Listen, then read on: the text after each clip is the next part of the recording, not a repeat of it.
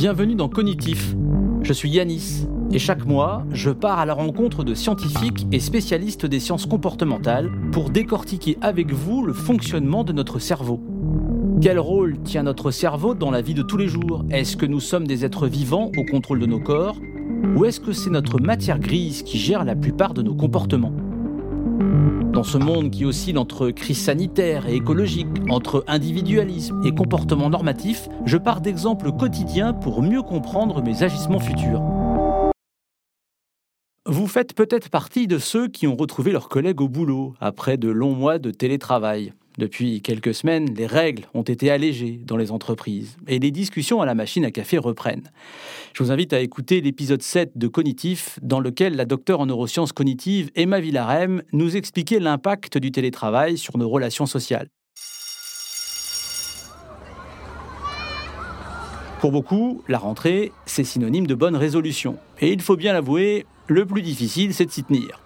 On a toujours une bonne raison pour ne pas aller jusqu'au bout de notre objectif initial. C'est compliqué de sortir de sa zone de confort. On a d'ailleurs déjà eu l'occasion d'échanger à ce sujet dans les premiers épisodes de Cognitif.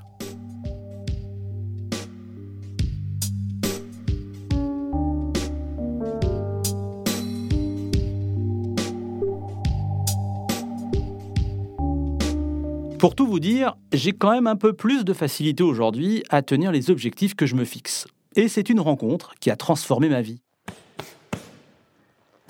Après mon burn-out, il y a quelques années, j'ai rencontré tout à fait par hasard Pierre David, un hypnothérapeute. Je l'ai vu à plusieurs reprises à son cabinet. Et depuis, on se voit régulièrement, on est même devenus amis. Aujourd'hui, il aide les sportifs à se préparer mentalement. Il a même créé une société, elle s'appelle l'Académie de la haute performance. À travers tous les échanges que l'on a eus ensemble, il m'a transformé il m'a permis de me libérer de mes blocages émotionnels. Évidemment, ça n'a pas été simple, mais aujourd'hui, je peux plus facilement vivre mes rêves, garder mes objectifs en tête, faire de mes échecs une force. C'est pour cette raison que j'ai voulu l'inviter à participer à cet épisode de Cognitif. Je suis Yanis et aujourd'hui je reçois Pierre David. Je suis un ancien décrocheur scolaire, donc c'est-à-dire euh, mauvais élève, j'ai redoublé ma troisième, j'ai pas eu mon brevet des collèges du premier coup. Euh, ça a commencé par là, et du coup je me disais que bah, j'étais nul. Et finalement, bah, j'ai continué, j'ai fait une deuxième, troisième, j'ai eu mon brevet des collèges avec euh, juste ce qu'il fallait en moyenne. Ensuite, j'ai commencé à faire un BEP, ensuite un deuxième BEP, et au moment du, du BEP, bah, je me suis mis à la boxe, au sport.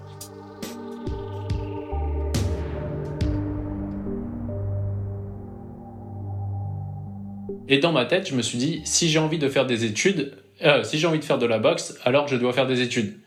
Du coup, bah, en fait, sans le faire exprès, finalement, comme ça, petit à petit, bah, j'ai fait euh, BEP, bac, euh, BTS. là, ensuite, j'ai arrêté les cours pendant un an pour partir en Australie, apprendre l'anglais, vu que j'avais 5 de moyenne de BTS, donc je suis revenu bilingue.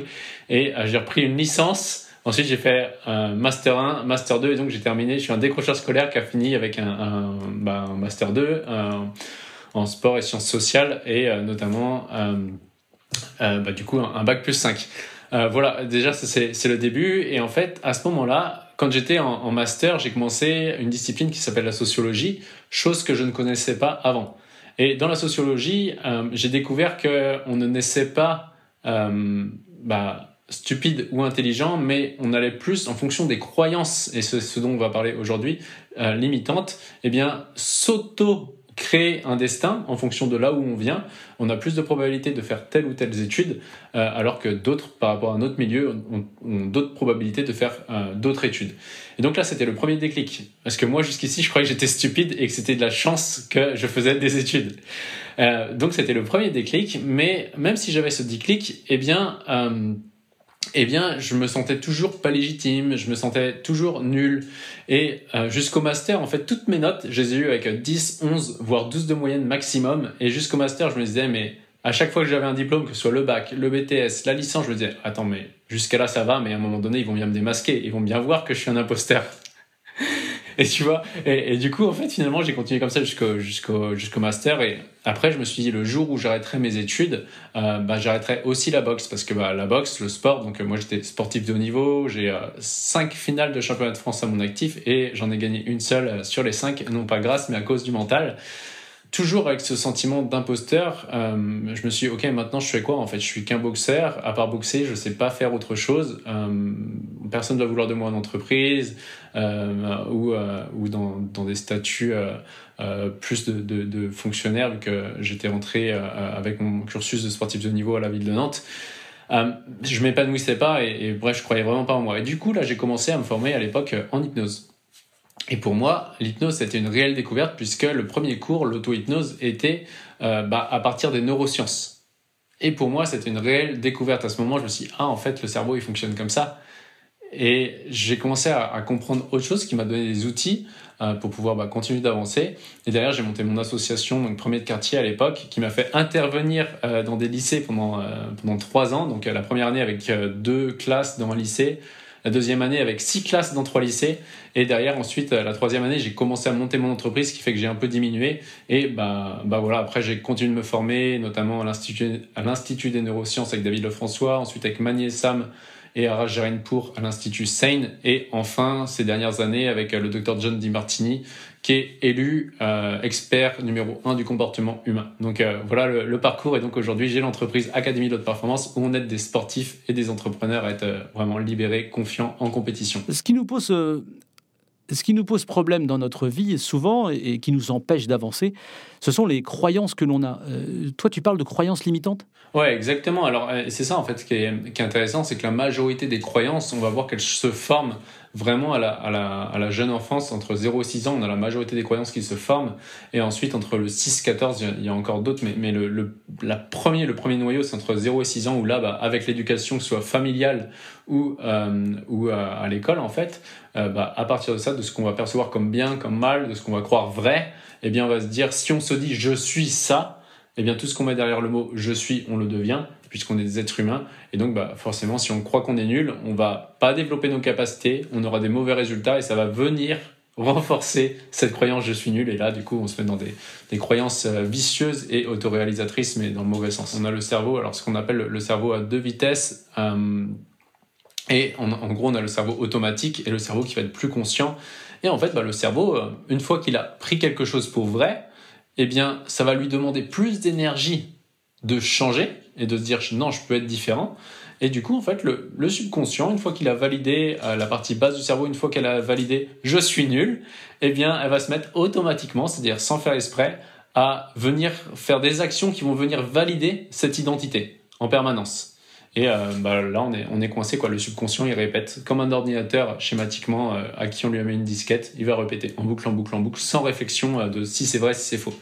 Pour trouver les croyances, c'est très simple. En fait, à partir du moment où on a un discours interne du type il faut que je fasse ça, je dois faire ça, je devrais être comme ceci, comme cela. Et, hier, avec un, joueur de golf, il me dit ah mais il me faudrait ce score pour pouvoir être légitime à, à, à transmettre. Donc dès qu'il y a un il faut, je dois ou je devrais être comme ceci ou comme cela, hop, on s'est mis une croyance, on s'est mis un référentiel de je peux pas faire ça ou je peux faire ça, et en fait cette croyance s'auto-réalise.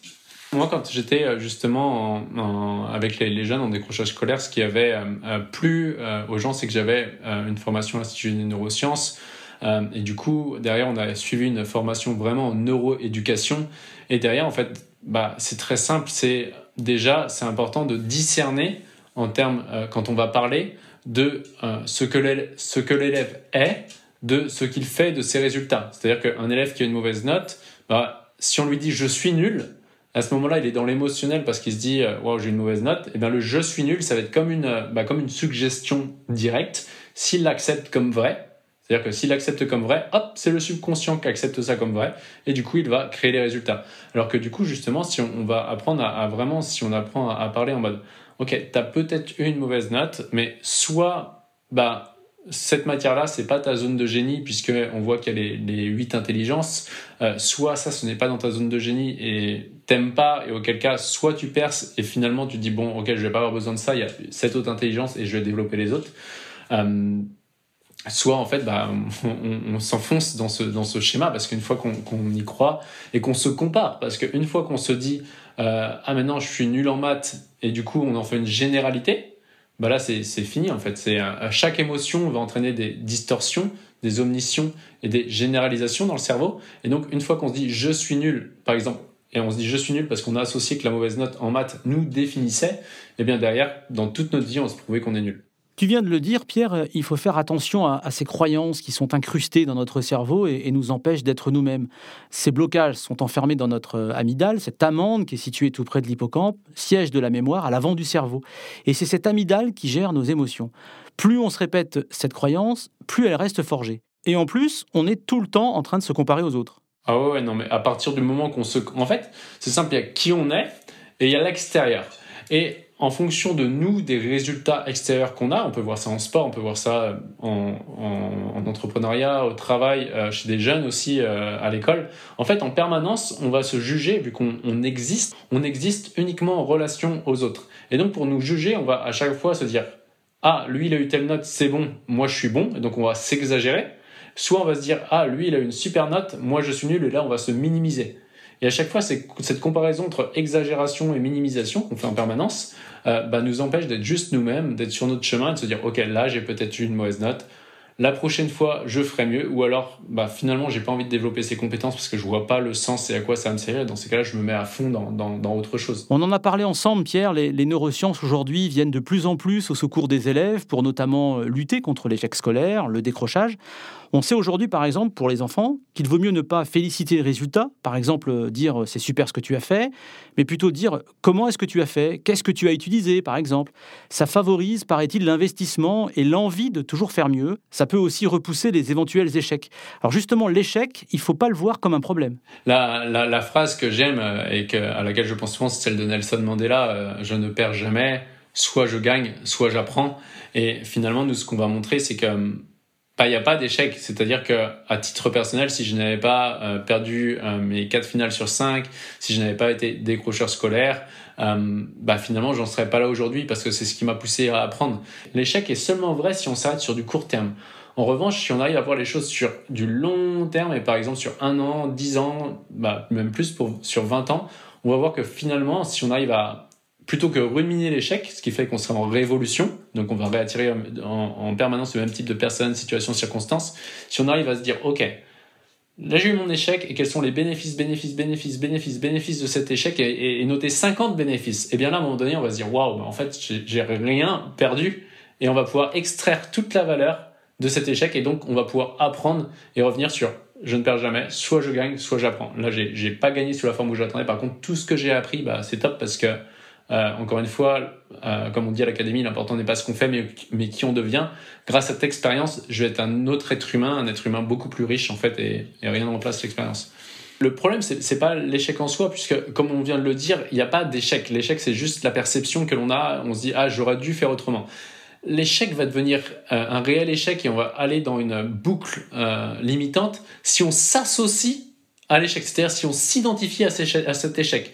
Si on, loupe quelque chose et on se dit ah j'ai mal fait, qu'est-ce que je peux apprendre de ça Et regardez bénéfice, bénéfice, bénéfice? Ok, j'ai peut-être loupé, mais je reste un être humain. Euh, alors nous, l'identité qu'on utilise à l'Académie de Performance, c'est excellent. Encore une fois, sans se minimiser, sans s'exagérer, juste je reste excellent parce que c'est par là que j'ai envie de tendre. Que ferait l'excellence maintenant? Ah bah l'excellence, elle prendrait toutes les leçons de l'échec et du coup, elle, elle, euh, continuerait, elle continuerait son, son chemin. Donc la, croyance limitante va se renforcer à partir du moment où je, je, me, je m'identifie à l'échec que j'ai perçu. Voilà, tant qu'on arrive à se dissocier, à se dire non, j'ai peut-être perdu euh, à court terme, mais quels sont les bénéfices pour ça? Moi, je reste euh, excellent et que ferait l'excellence maintenant? Voilà, on est des êtres humains, on n'est pas des fers humains, on n'est pas des avoirs humains, et quand on se pose la question qui ai-je envie d'être en relation à ça? Eh bien là, on n'a pas une, on crée une on crée une décision à partir du schématiquement du cortex préfrontal, qui est la partie haute du cerveau, plutôt que du, euh, limbique euh, en mode c'est bien, c'est mal, gagner, perdre. Pour Pierre, le mental est ce qu'il y a de plus important. Aujourd'hui, il aide les sportifs à se libérer de leur blocage, de leur vécu, parfois douloureux, pour en faire une force. Pour les JO de Tokyo, Pierre a entraîné mentalement trois sportifs. Pour l'épisode de Cognitif, il m'a dévoilé comment il les a préparés mentalement. Alors les sportifs, quand ils viennent te voir, qu'est-ce que tu leur dis? Alors, euh, du coup, euh, l'avantage que j'ai, c'est que quand ils viennent me voir, c'est qu'ils se sont rendus compte qu'il n'y avait, pas que la force, puisque bah, il s'entraîne au minimum, au minimum, minimum, minimum, c'est 6 entraînements par semaine et ça monte surtout souvent à 10 ou 12, donc sur 7 jours. donc ils se rendent compte que mais pourquoi je m'entraîne à fond, je suis fatigué et pourtant je continue de m'entraîner et du coup ils refont plus d'entraînement et ils voient qu'ils progressent pas. Donc là il y a un moment où ils se rendent compte que bah j'aurais beau faire plein de choses et faire plus, si je ne suis pas différent, bah, j'aurai tout le temps les mêmes résultats. Si je suis tout le temps le même être humain, donc euh, avec notre identité, c'est nos pensées, nos émotions. Si j'ai tout le temps les mêmes pensées les mêmes émotions, alors j'aurai tout le temps les mêmes résultats, même si je m'entraîne beaucoup plus. Et du coup, ça va même au burn-out, parce qu'ils vont s'entraîner, s'entraîner, s'entraîner pour rien. Donc, moi, déjà, la première phase, ils arrivent en mode, euh, là, je comprends pas, je m'entraîne à fond, je fais tout ce qu'il faut, et pour autant, je n'ai pas le résultat. Donc bah, moi c'est là où c'est là où, j'interviens du coup. Donc, euh, donc ils savent ils savent déjà que non en fait on peut faire plein de choses mais si on n'est pas l'être humain qui est câblé au résultat que l'on doit avoir, bah, on n'aura pas le résultat. Moi déjà j'ai travaillé bah, sur les croyances limitantes. Euh, sur bah, par exemple je suis nul, est-ce que je mérite, etc. Et c'est là moi où j'interviens vraiment avec le concept qu'on a de dépolarisation, où nous on est dans un monde, on est dans un monde polarisé, on est dans un monde de dualité. Il fait jour, il fait nuit, il fait chaud, il fait froid. Il y a l'humilité il y a l'arrogance, il y a l'égoïste, il y a l'altruiste, il y a la méchanceté, il y a la gentillesse. On pourrait aller très loin comme ça, en fait, dans notre monde, si on observe bien, bah, tout est là par deux. Dans le monde d'existence, tout est fait par deux. C'est-à-dire que dès qu'on crée une identité, dès qu'on va dire c'est mal d'être arrogant, boum, on va dire c'est bien d'être humble. Mais tous les concepts que l'on a perçus depuis euh, tout jeune, de arrogant, humble, eh bien, euh, eh bien, c'est, à un moment donné, ça va nous limiter. C'est-à-dire que, par exemple, avec les athlètes qui se disent, mais je, je suis qui pour dire que je peux gagner les JO, par exemple, ou je suis qui pour dire que je peux être médaillé aux JO Eh bien, si je leur demande, OK, quel est le trait de caractère que tu détestes le plus euh, dans le monde? Bah, 80% du temps, ça va tomber sur l'arrogance. Et là, du coup, pour eux, ils peuvent, euh, leur conscient, leur conscient a envie d'être champion, mais le subconscient se dit ah mais je suis qui pour dire ça? C'est mal de dire ça, c'est arrogant de dire ça. C'était le blocage que j'avais à l'époque. Hein. À, l'époque, moi, quand euh, euh, j'osais pas dire j'ai envie d'être j'ai envie d'être champion, c'était mon désir profond parce que je me disais mais je suis qui pour dire ça si j'y arrive pas? Et donc nous, ce qu'on va faire, c'est qu'on va simplement faire changer l'angle de vue sur l'arrogance, l'humilité pour venir enlever la charge émotionnelle et que euh, l'être humain en face de nous ne sache même pas s'il est arrogant ou s'il est humble. À chaque fois quand je dis si l'arrogance et l'humilité n'existaient pas, il resterait quoi? Si ça devenait même pas l'esprit euh, d'être arrogant ou humble, ah bah, euh, je ferais ce que je veux, je serais moi-même. Donc dès qu'on se dit je suis arrogant, on n'est plus nous-mêmes. Dès qu'on se dit euh, je suis humble, on n'est plus nous-mêmes, on n'est qu'une moitié de nous-mêmes. Et donc nous, on va venir enlever ce blocage-là. Et du coup, vu que le, vu que le subconscient valide que j'ai le droit de dire que j'ai envie d'aller aux Jeux, Olympiques et même de faire une médaille ou même de gagner, alors en fait le subconscient va, se libère complètement. Parce que sinon, le conscient veut quelque chose, mais le subconscient, quand il a associé que ça c'est mal de dire ça, il va clac, il va verrouiller le corps. Et du coup, on va avoir le entre guillemets le, cavalier qui va vouloir aller dans une direction, une direction, et le cheval qui va être à reculons. Et c'est toujours le cheval qui gagne souvent. Se préparer mentalement, ça n'a pas dû être simple pour les sportifs que tu as suivis. Il y avait aussi pas mal d'incertitudes sur la tenue ou pas des Jeux. Alors difficile aussi de se battre sportivement quand sa famille ne peut pas faire le déplacement pour, euh, pour nous encourager. Alors du coup, Pierre, ces Jeux ont autant ressemblé à une épreuve psychologique qu'à une épreuve physique. Alors nous déjà, pour le premier, sur le fait de l'incertitude, en fait, on revient à la base, c'est euh, qui est-ce que j'ai envie de devenir en tant qu'athlète? Et on est allé bah, désacraliser les, les Jeux olympiques. C'est-à-dire qu'on a pris les Jeux Olympiques et on a noté, euh, vu que les, les, sportifs que j'ai accompagnés euh, sont assez jeunes et du coup il y a de grandes probabilités qu'elles soient en 2024, euh, on a regardé quels sont tous les bénéfices, bénéfices, bénéfices si les Jeux Olympiques sont annulés pour Paris 2024 et quels sont tous les inconvénients, inconvénients, inconvénients si tu vas aux Jeux Olympiques pour 2024 jusqu'à temps que, waouh, bah, on sorte, là c'est vraiment ma spécialité, hein, on sort de l'illusion du gain et de la perte, donc le cerveau bas, le cerveau bas vit dans le monde du gain et de la perte, pour du coup bah, être détaché en, notant 50 inconvénients euh, à ce qui est les Jeux Olympiques, bah, même plus envie d'y aller et, et du coup juste se concentrer sur l'essentiel, c'est devenir le meilleur athlète que j'ai envie de devenir. Donc ça c'est vraiment important. Dès qu'on a peur que quelque chose euh, arrive ou n'arrive pas, on regarde la peur droit dans les yeux. De quoi j'ai peur concrètement bah, J'ai peur que les jeux n'aient pas lieu. Ok, au pire du pire du pire du pire, les jeux ils n'ont pas lieu. Quels seraient les bénéfices, bénéfices, bénéfices donc, soit on peut éviter la peur, et auquel cas on évite la peur, soit on ne peut pas éviter la peur, auquel cas la, seule solution c'est de l'accepter. Et Ce qui est intéressant, en fait, c'est que quand un être humain n'a plus peur, il reste un seul sentiment qui est juste la certitude. La certitude, la confiance, la foi, peu importe, on sait que quoi qu'il arrive, ça va se passer et, on y va. Et encore une fois, l'important n'est pas ce que je fais, mais qui je deviens. Et, en fait, tant qu'on se concentre sur l'être humain qu'on a envie de devenir, qui est vraiment l'essentiel, et eh bien du coup, euh, bah, peu importe ce qui arrive, en fait, on sait que voilà, quand euh, je, parle, ok, tu as la médaille euh, d'argent au JO, ouais, je suis contente, mais finalement, bah, ça y est, c'est passé en fait. Donc c'est déjà fini. Dès, dès qu'il y a une émotion, dès qu'il y a une émotion, donc une illusion que ce qui va arriver aura plus de gains que de pertes, ou de plus de pertes que de gains, boum, on crée un décalage. On, on crée un décalage et nos perceptions sont déséquilibrées. Donc simplement en faisant ce process, en, allant voir les bénéfices ou les inconvénients jusqu'à temps que l'équilibre se fait, c'est-à-dire qu'une fois qu'on a l'équilibre dans la tête, en fait, il y a un petit moment de clarté en mode oh, j'avais jamais vu les choses sous cet angle. Là, l'illusion de la perte du gain, ça, ça, disparaît, ça, il reste plus rien, on est sur l'essentiel. Donc, euh, c'est vraiment important. De, on a la partie basse du cerveau, partie haute, et toutes les émotions, que ce soit de tristesse, culpabilité, impuissance, colère, frustration, tout ça, c'est vraiment la partie basse. En revanche, quand on est centré et quand on est aussi le plus émotionnellement, eh bien, euh, eh bien, il reste que de la certitude, de la présence, de la gratitude.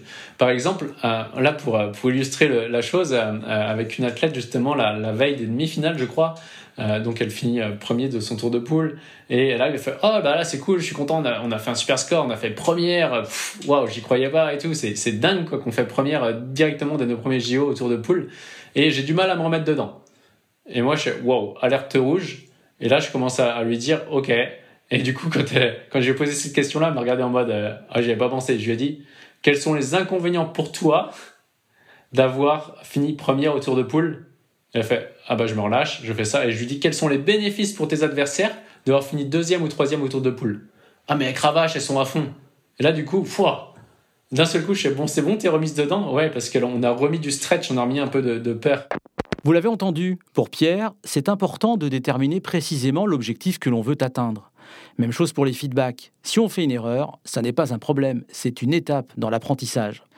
Une stratégie mentale qui a aussi toute son importance pour éviter l'échec scolaire, par exemple. Ça me fait penser à cette citation de Thomas Edison, ce pionnier d'électricité, inventeur de l'ampoule électrique incandescente. Il disait quelque chose que j'aime beaucoup. Je n'ai pas échoué, j'ai juste trouvé 10 000 solutions qui ne fonctionnent pas.